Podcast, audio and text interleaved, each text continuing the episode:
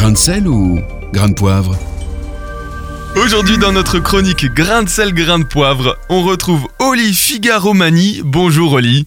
Bonjour Thomas. Alors on rappelle que vous êtes docteur en sciences de l'éducation et chercheur au laboratoire l'ISEC.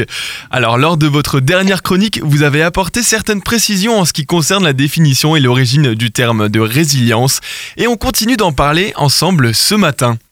Oui, euh, Thomas, je rappelle que le terme de résilience a été introduit pour la première fois en France dans les années 1990 par le neuropsychiatre Boris Cyrulnik. Depuis quelques années, on comprend bien que ce soit dans les médias, la littérature scientifique, ce terme a gagné ses lettres de noblesse et s'impose dans le paysage culturel et médiatique français. Alors, les événements actuels liés à la crise sanitaire du Covid-19 nous poussent à réfléchir sur ce concept. Mais alors, Oli, comment fonctionne le processus de résilience chez des personnes qui ont souffert d'un traumatisme, comme un accident, un deuil, une maladie, un échec par exemple? Pour bien comprendre en fait le principe de résilience, alors Siwelnik euh, illustre euh, la personne qui a vécu un traumatisme à la suite d'un événement funeste, comme un blessé, d'un accident de la route. Alors, en l'occurrence, dans les gestes de premier secours, on nous apprend à porter secours à un accidenté en créant d'abord un espace sécurisant pour ensuite le mettre à l'abri, lui apporter un réconfort en attendant les secours arrivés.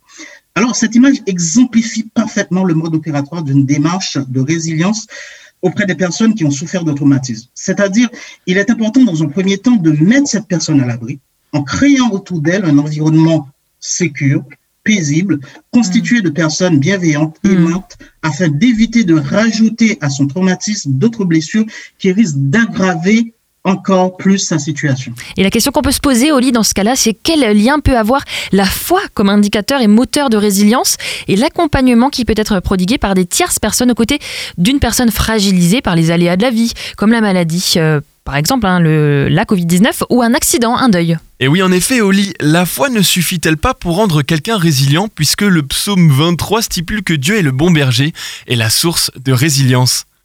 Oui, c'est une très bonne question euh, que vous venez de soulever, Thomas.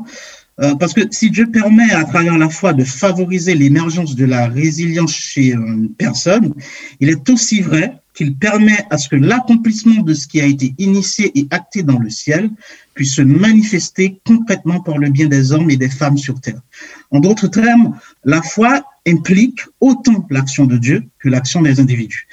Alors, la famille, l'entourage proche, les églises, les groupes de maisons, les associations peuvent parfaitement jouer ce rôle d'espace sécurisant, paisible et bienveillant euh, pour la personne qui mmh. a subi un traumatisme. Mmh. Puis, dans un second temps, un travail de relation d'aide avec un plusieurs professionnels d'accompagnement, c'est-à-dire responsables spirituels, psychologues, éducateurs, etc., euh, peut être entamé afin de faciliter la guérison intérieure et le développement de la résilience. Mmh.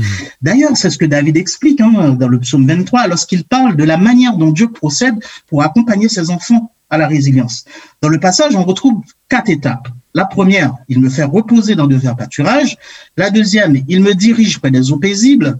La troisième, il restaure mon âme. Quatrième, il me conduit vers la santé de la justice. Vous voyez, Thomas, la restauration de l'âme ou encore la résilience intervient qu'à partir de la troisième étape. Hmm. En gros, il ne suffit pas d'être guéri et restauré dans son âme pour être résilient ou résiliente, car il reste encore une dernière étape à franchir pour que la, le processus de résilience soit complètement abouti. Merci beaucoup, Olivier Romani. Réécoutez, partagez. Tous vos replays sont sur farfm.com.